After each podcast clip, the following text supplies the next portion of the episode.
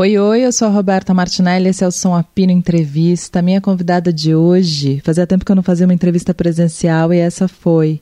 E eu fico feliz porque desde que ela saiu do reality show, eu falo assim, um pouco zoando, tá, gente? Mas porque é difícil falar. Ela. Eu não tinha visto ela pessoalmente e em algumas vezes eu ficava preocupada com ela, achando que ela tava. Ai, cadê o brilho nos olhos, sabe? E foi muito bom encontrá-la pessoalmente e ver que tá tudo lá, tá tudo bonito. Ela lançou recentemente um disco chamado Urucum com vocês, Carol com K. Som Apino, com Roberta Martinelli.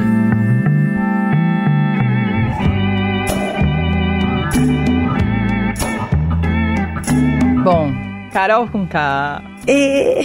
Lançando mais um disco. Sim. Urucum. Urucum. E eu fiquei pensando, né? Falei, nossa, a Carol lança agora num outro momento da carreira, já com é. muito mais gente te conhecendo. Sim. Já com muito mais gente querendo saber o que, que vem depois, né? O que, que você vai lançar depois. Como é, é lançar nesse momento?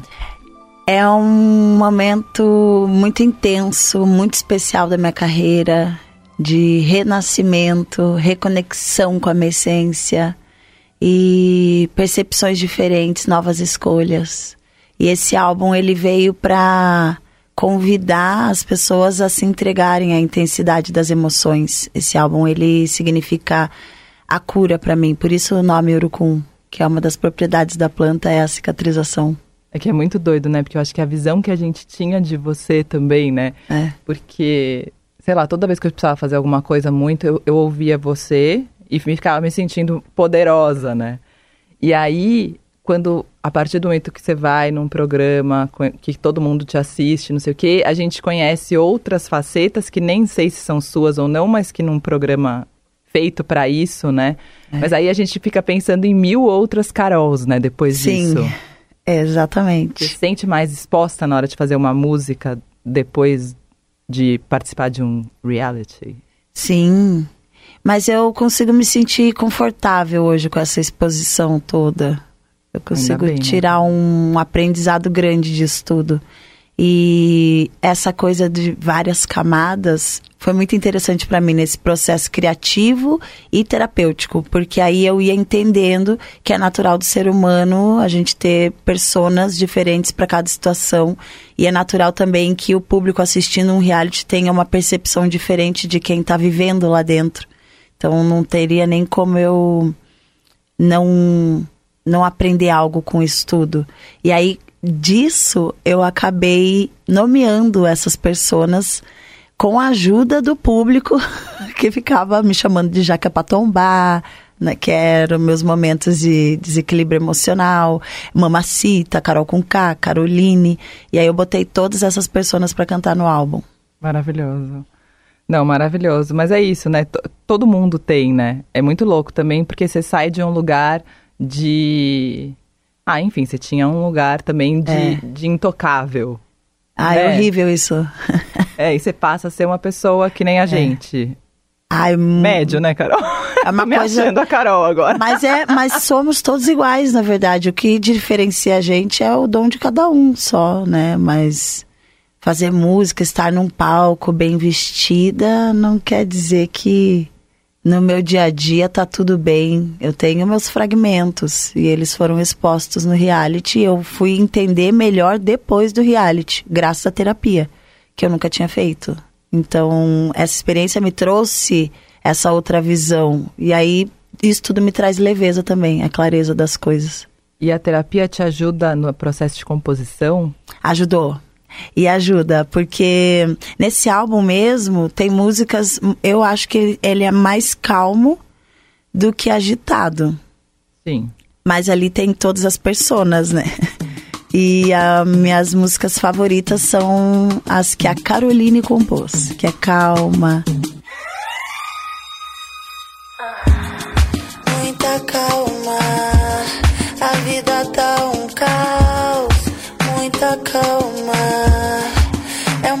Processo natural.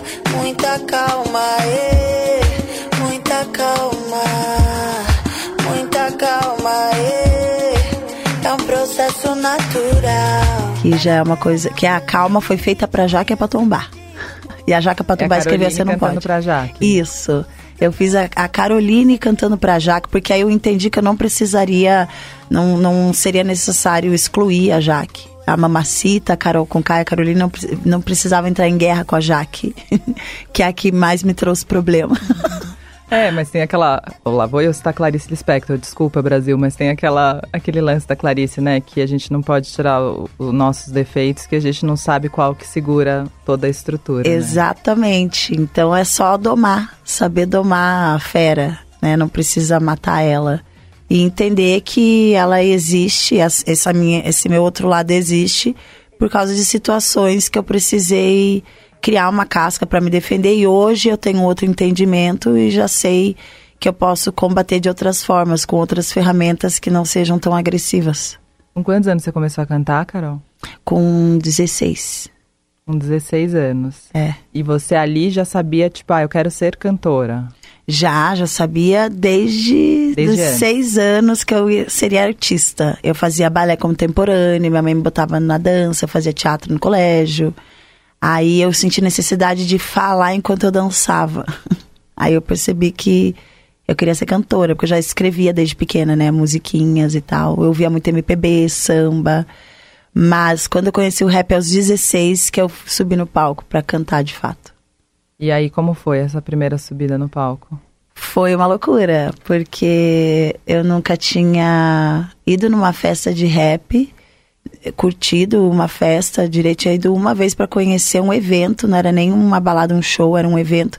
E essa foi a primeira vez que eu subi no palco porque um grupo de Curitiba na época chamado Consciência Suburbana me convidou para abrir o show do GOG em Curitiba. E aí eu fui subir no palco e cantei. E foi um espanto, assim, para mim e para o público, porque na época as meninas se masculinizavam, as roupas eram mais masculinas para ter é, mais aceitação e menos assédio. E aí eu já fui bem atrevida de saia, maquiagem, óculos, que eu sou míope, aparelho no dente.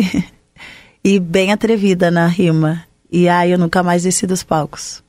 E como foi depois desse momento para se profissionalizar? Foi fácil, né? Porque é engraçado, eu sempre penso nisso quando o Criolo lançou o Nó na Orelha, que as pessoas falavam, ah, o Criolo logo lançou e logo fez sucesso. Sendo que o cara tinha uma carreira é. antes de uma puta batalha, de um é. monte de coisa que não acontecia. Mas quando faz o sucesso, a gente fala, ah, super rápido fez sucesso. É, então, tem isso. Na minha carreira eu vi muito isso. Ah, o teu foi rápido e tiveram pessoas que acompanharam todo o processo e falaram, não, demorou. É, mas é que é meio que não dá. Não, é indefinido isso, né? O que, que é o rápido, o que, que é o o devagar, porque no meu caso, para muitas pessoas foi, foi rápido pelo simples fato de aparecer uma oportunidade de eu subir no palco cantar, porque o Cipó, que era o integrante desse grupo, me viu cantando no colégio. E aí ele falou: Você vai abrir o, o, show que você manda muito bem. Eu não tinha muita noção se eu mandava bem ou não. Eu, eu fui saber porque terceiros me falaram. E aí nunca mais parei. Então, no meu caso, o reconhecimento ele sempre esteve presente na, na minha trajetória. Eu nunca me senti desconhecida. Que doido isso, porque eu fiquei durante a pandemia, é, eu comecei a fazer as entrevistas durante a pandemia, então eu fazia muito por Zoom. E eu percebia muito que os artistas, há muito tempo sem palco, ficavam um pouco sem o reconhecimento de volta do público e começavam a se sentir um pouco perdidos, porque Sim. os números, o Instagram, é. essas coisas não dizem muito o que está acontecendo de fato. Durante a pandemia, como foi para você? Ah, eu falava muito sobre isso com os meus amigos, para a gente não entrar nessa pilha, porque eu também sou de uma geração de antes da internet e eu acho que os números que estão ali, eles falam sobre outras coisas, não sobre o show em si, ou sobre é, toda essa cobrança de engajamento. Às vezes a gente tem que ver números nos shows, né? Às vezes eu tenho muito mais, posso ter mais engajamento num show do que numa foto que eu posto. Claro. Para o meu público não é tão interessante certo tipo de conteúdo. Tem todo esse tipo de, de estudo também por um trás. É cruel também disso, é. né? Tipo, coisas de ódio, por exemplo, tem muito mais engajamento do que ah, uma sim, né? coisa né? maravilhosa que aconteceu com a gente. Né? Sim, né? é porque o ser humano não sabe lidar com frustração. Desconta nos outros. Por isso tem que ensinar desde pequeno. Tô falando isso pra mim mesma, pra eu não é. esquecer de dar uma frustradinha na minha filha às vezes. É, porque. que fofa. Porque acho que. Eu fiquei pensando sobre isso. Por que, que o ódio ele engaja tanto. Por quê, né? Depois da minha experiência, eu falei, gente, por que isso? E eu acho que é porque a gente não sabe lidar com os nossos, nossos problemas, nossos fragmentos, e a gente tenta descontar nos outros, é uma forma de aliviar, mas só intensifica mais aquilo que a gente não quer, que é o ódio, mas a gente pede empatia agindo com ódio, então é tudo uma loucura. É, e acho que as redes sociais também inventaram um comportamento corajoso num lugar muito esquisito, né? Que isso é. não tinha antes, né? Eu vi uma peça uma vez de um, um cara pegou frases de conversas de Facebook, de trechos de Instagram e colocou no palco com duas pessoas conversando. E como isso não faz o menor sentido, sabe? Quando é conversado. Isso é não mesmo. são coisas a serem conversadas. Não, não, não, não. É, tanto que não dá nem para levar a sério, assim, quando ah, eu dou esse conselho para minhas amigas quando me perguntam: ah, mas como você consegue lidar, ficar de boa? Você não tem raiva das coisas que aconteceu? Eu falo: não, porque é, é. todo mundo frustrado. Eu já falei isso para você várias vezes. Eu acho todas as vezes que eu te entrevistei depois eu falo: ai, que raiva que dá, porque para mim dá raiva mesmo, porque ai, porque acho que para é isso, né? O ódio gera raiva. É, mas é, é, eu consigo entender que a raiva é um sentimento importante, mas a gente tem que só saber canalizar ela. Eu não soube. E aí, mas a partir do tombo eu aprendi. E aí com isso eu consigo dissolver, eu não consigo nem sentir raiva da galera, porque eu falo, pô, eu já tava, eu já estive nesse lugar também de frustração e jogar tudo no outro. Eu, eu não vou fazer de novo isso. E, e, isso tudo também, né? O que aconteceu com você foi, foi um sucesso também, né? Isso que é doido. É, né? Porque eu acho. É sucesso assim, eu acho que muito mais gente sabe quem é você. Uhum. É, eu acho que a, o pessoal da música super te conhecia e você já tinha um público maior do que um nicho, mas eu acho que hoje você tem um público maior ainda. Sim, é, de várias idades várias e tamanhos. Várias idades e pessoas que te conheceram em outro momento, que é muito, né, e te é. conheceram e foram ouvir tua música, e aí a tua música vai lá e conquista de novo. É, é isso mesmo que eu escuto deles. que eles falam, ah, depois que eu fui prestar atenção na sua música, eu entendi muita coisa, eu me vi em você, por isso eu te odiei, te cancelei e agora eu entendi, fui fazer terapia. Muitas pessoas me falam que eu sou o tema da terapia. Que doido. Cara. Eles é muito louco, muita gente, mas é muita gente. E vem e fala comigo: "Nossa, na minha terapia você é o meu tema". E aí eu pergunto por quê, né? Não, porque eu odiei você e aí eu entendi que é porque eu me vi em você em certas situações, eu tive vontade de fazer aquilo e não admiti que eu tive aquela vontade.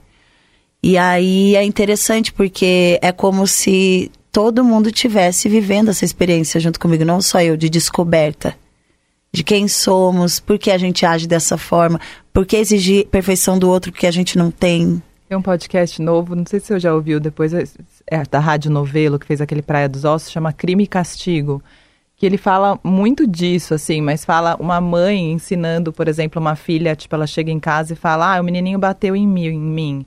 Aí a mãe fala, vai lá e bate nele. E aí a uhum. menininha fala, não, eu não vou bater nele porque eu sou melhor do que ele. Olha! Ela fica falando isso, assim, as coisas que, que acalmam a gente, a justiça, o que, que é a justiça, existe a justiça, ela é possível de ser atingida, enfim. É, eu fiquei pensando assim, como, como eu poderia ter agido hoje com o conhecimento que eu tenho, como eu agiria em determinada situação?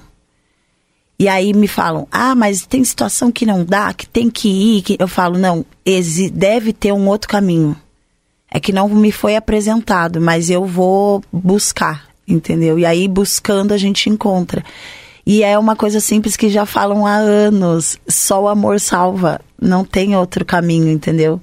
Falam, não, mas como é que eu vou amar quem me bateu, ou amar, ou sentir empatia por quem está me perturbando. Porque se você for ver é uma roda, todo mundo pensa dessa forma. Eu não tive empatia com quem me perturbou, pessoas não tiveram empatia comigo porque me viram perturbada e ficou uma roda de perturbação. É, mas a gente até dá vontade aí, de perguntar, mas quanto amor, né, você teve antes disso é. tudo, né? Quando você se é. Quando rolou o embate, né? É, Talvez eu não seja algo que você tenha no repertório antes. É, eu não te, eu percebi que eu me faltava dose de amor próprio. Sabe? Eu percebi isso. E que isso é a maior loucura, Carol, porque é. vendo você, ouvindo você antes, o que é. nunca faltou pra gente, pra Carol com K, figura pública, é. cantora no palco, era amor próprio, né? Acho que eu, eu tenho muita autoestima, tenho muita alegria, eu sou muito espontânea, muito vaidosa, mas eu acho que durante a pandemia aconteceram coisas comigo na minha cabeça que me distanciaram da minha essência. E aí, por isso eu entrei no reality, porque eu queria buscar algo que me desse uma alegria, voltar a viver, sei lá, um chacoalhão. E eu entrei no BBB e tomei um tombão, sabe? Falei, olha, eu não estava olhando para esse lado. Aí eu descobri que a Caroline estava abandonada pela Carol Conká, Mamacita e Jaca Padombá. E isso é louco, né, de falar, porque eu, eu tenho conversado muito com artista e muita gente tem me falado que tem se sentido fracassado nesses tempos, que tem tido show com pouca gente, que tem isso, que tem aquilo. Mas o sucesso também é uma coisa perigosa nesse é. sentido, é. né? Porque acho que você vinha de, de um tempo de muita, de muita gente te exaltando também, né? É. Tipo, era a Carol naquele lugar. Eu lembro de você em vários festivais que a gente ia e era sempre, tipo, Carol chegando, era um furacão, assim, é. chegando, né? E era uma coisa louca, porque quem convive comigo fica falando assim: você nem sabe o tamanho que você tem. Você é muito de boa, você é mais simples do que parece. Essa exaltação eu sempre entendia que era para figura artística, para Carol com K. E com o tempo aquilo foi me incomodando de uma certa forma, porque eu pensava, mas eu nem acho que eu sou tudo isso. eu ficava pensando isso, sabe? Mas eu não acho que é tudo isso. E aí tem o meu lado que acha que é tudo isso, que é o lado do, do vamos lá, autoestima, não se bota para baixo, porque se deixar, minha melancolia me domina. Eu tenho um lado melancólico, eu tenho um lado muito emocional, e a Carol com K que vem e tira essa coisa e bota para cima, porque se deixar a Caroline fica só zen. Eu tenho essas misturas de personas e a, quando eu fiz a terapia, eu perguntava: Isso é, é normal? É estranho? Ela, não, é porque você é artista, não tem nada de errado com você. Eu falei: Eu tenho personalidades múltiplas? Não. Isso aí são camadas. Você artisticamente quer separar, porque eu tenho toque, né? Então eu preciso separar, entender cada uma desses momentos. Que doido. Sabia que tinha um tipo. É um, um, um tipo de terapia, esqueci até o nome agora, daqui a pouco eu lembro que você faz a dramatização do que você está sentindo. Uhum. E o cara que inventou isso, a mulher dele era atriz e fazia sempre a mocinha no palco. Então em casa ela era uma vilã. Entendeu? Ah. Porque ela estava sempre compensando. Uhum. É isso, quando alguém fala, ai, Roberto, você é sempre tão doce nas entrevistas, eu falo, gente, é claro que eu não sou sempre tão doce, né? Eu sou sempre tão doce durante uma hora aqui do rádio, mas no resto eu sou às vezes um insuportável, né? Enfim, é isso. É.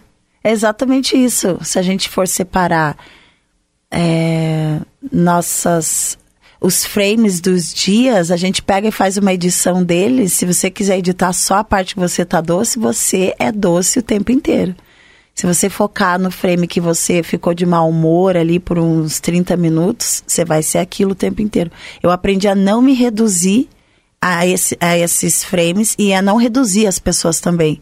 Então, quando alguém vem e comenta, fulano, ah, eu, esse fulano eu conheci num camarim, achei ele assim, assim, sabe esses tipos de comentário? Que acontece toda hora. Toda hora. E a gente acaba se infectando com esses comentários. As pessoas, quantas vezes já não vieram me falar de alguém e eu falar, nossa, é mesmo?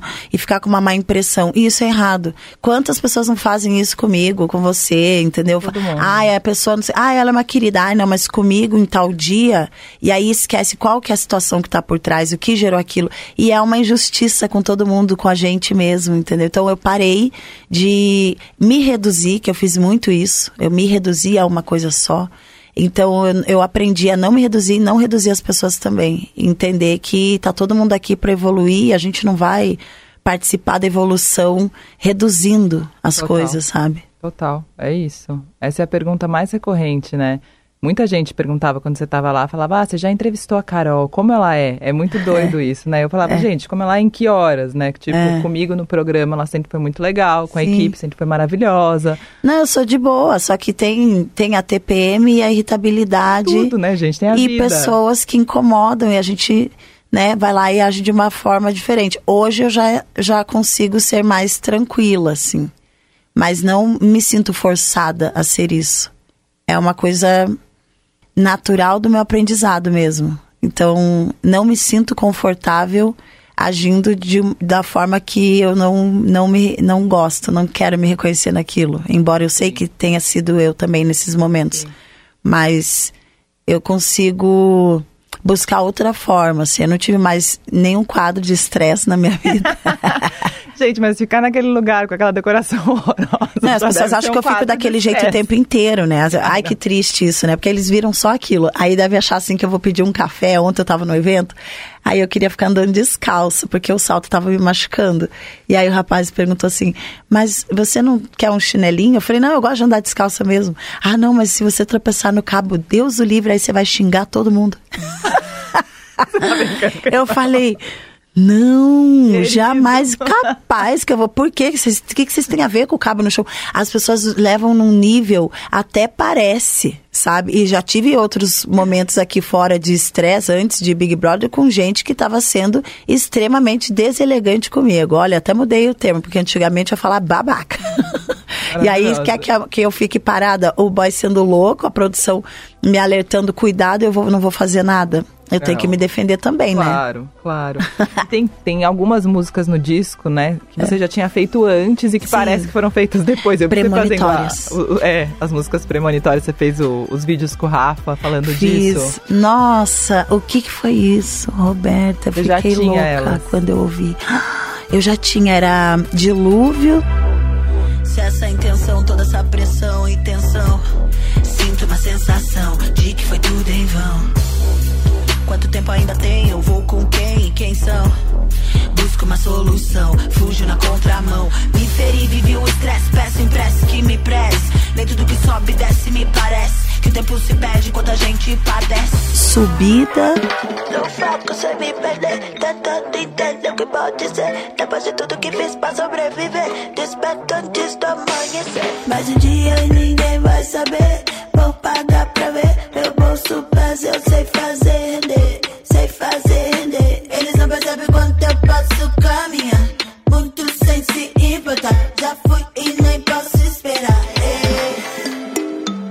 E por inteira. Tô por inteira. Uhum. Terça-feira, virou quarta-feira,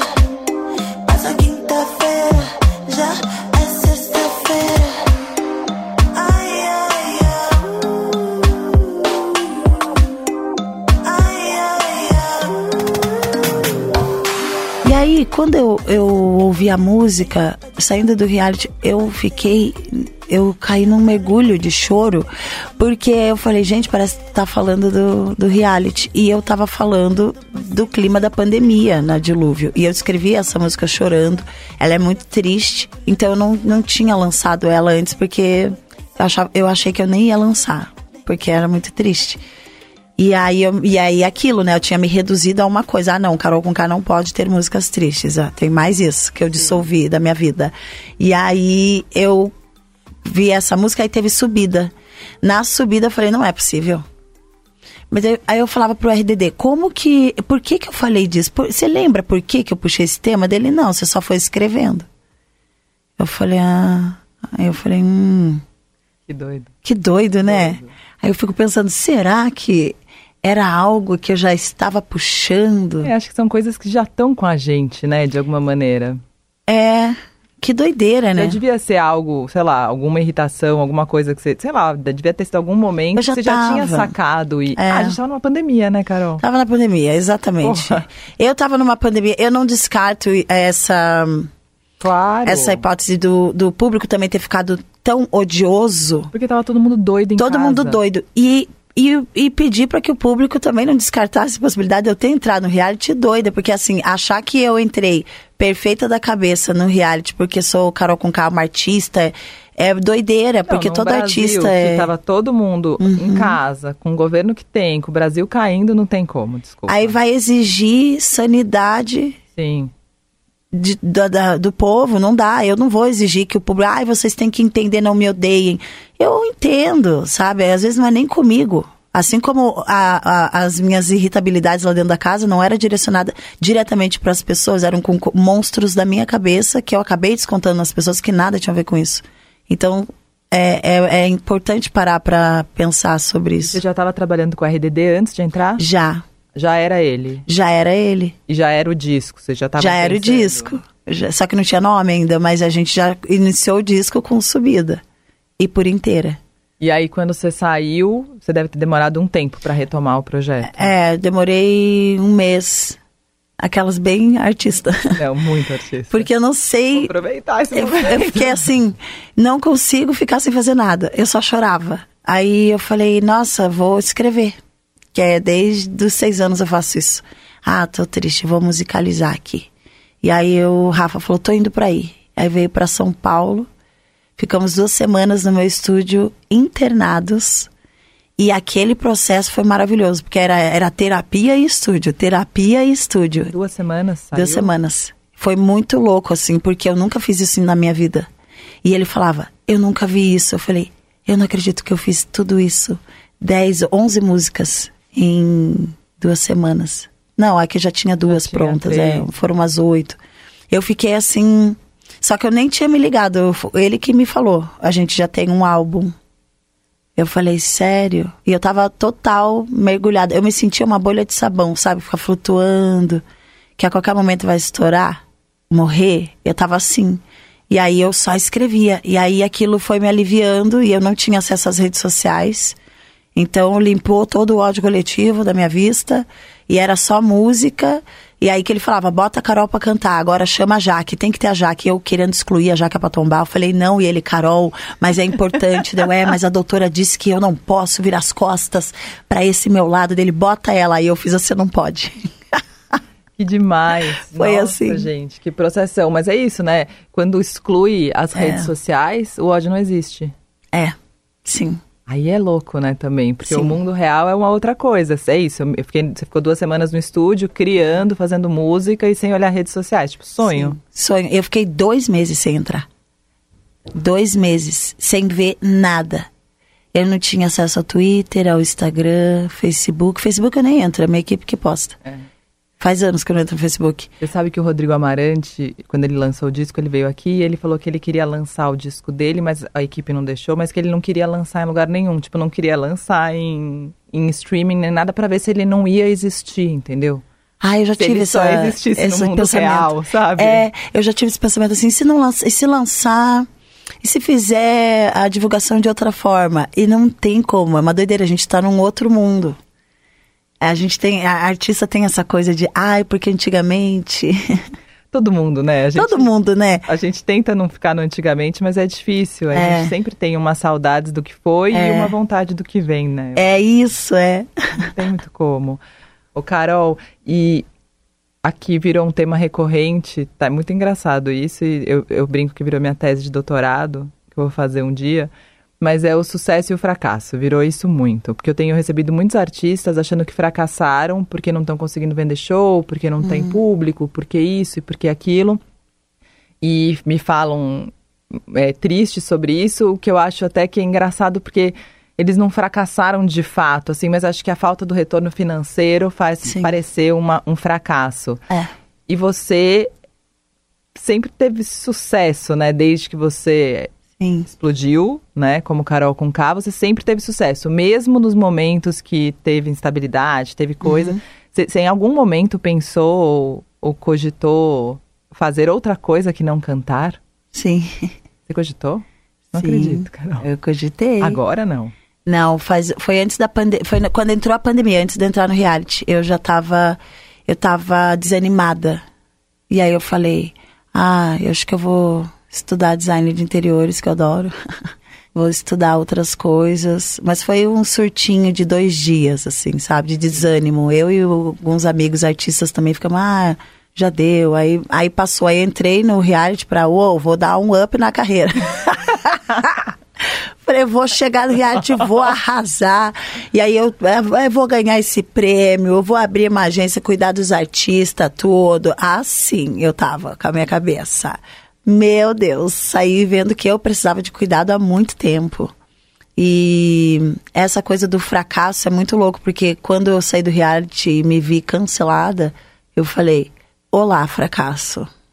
Nunca tinha visto sua cara. E aí eu apertei a mão do fracasso. Ele quis me dar um abraço apertado, eu dei um abracinho bem de leve, falei, eu vou te abraçar para ser educada, mas eu, assim, você não é bem-vindo. Porque embora eu tenha feito as pazes com a vulnerabilidade, eu sou uma pessoa muito forte mesmo. É, eu não me achava tão forte assim como o público dizia antes, mas depois do que aconteceu hoje eu me reconheço muito forte, porque eu realmente enfrentei um monstro.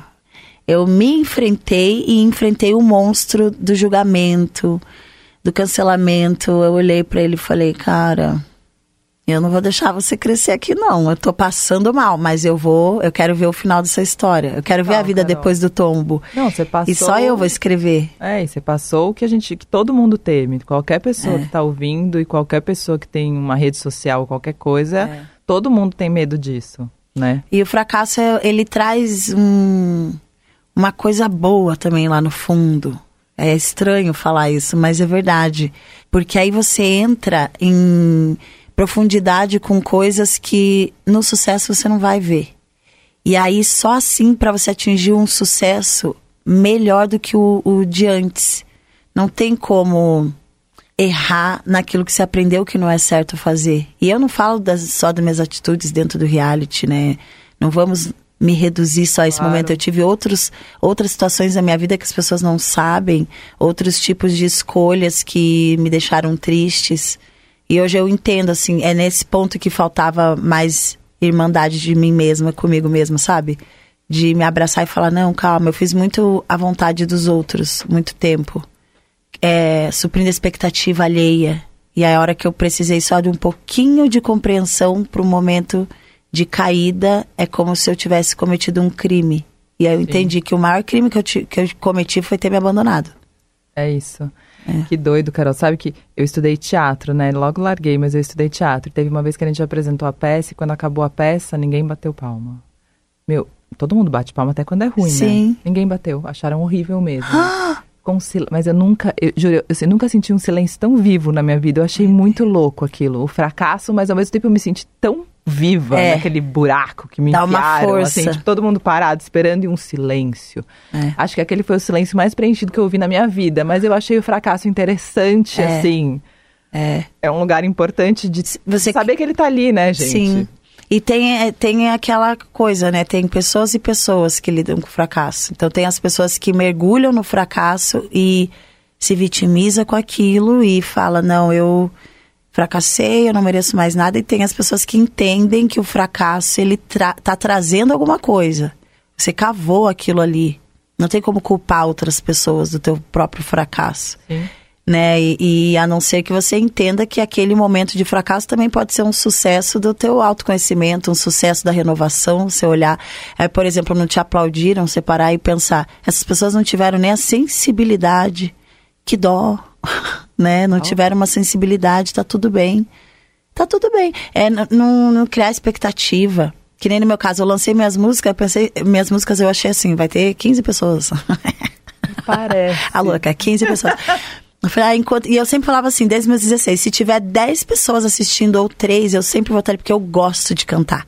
Eu gosto de me expressar.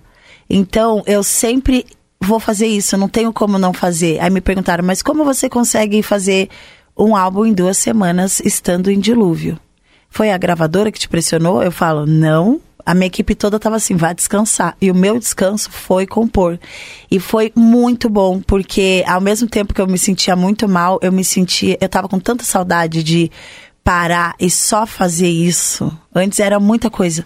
Eu tinha que fazer música uma vez na semana só porque tinha muita coisa. Sim. E ali eu parei, falei, cara, eu me sinto não tendo nada e ao mesmo tempo tudo. E o meu dom tá aqui, minha, minha, meu alívio de viver tá aqui, que é musicalizar. E alguém vai ouvir, porque a, a gente que se expressa, a gente quer ser ouvido, né?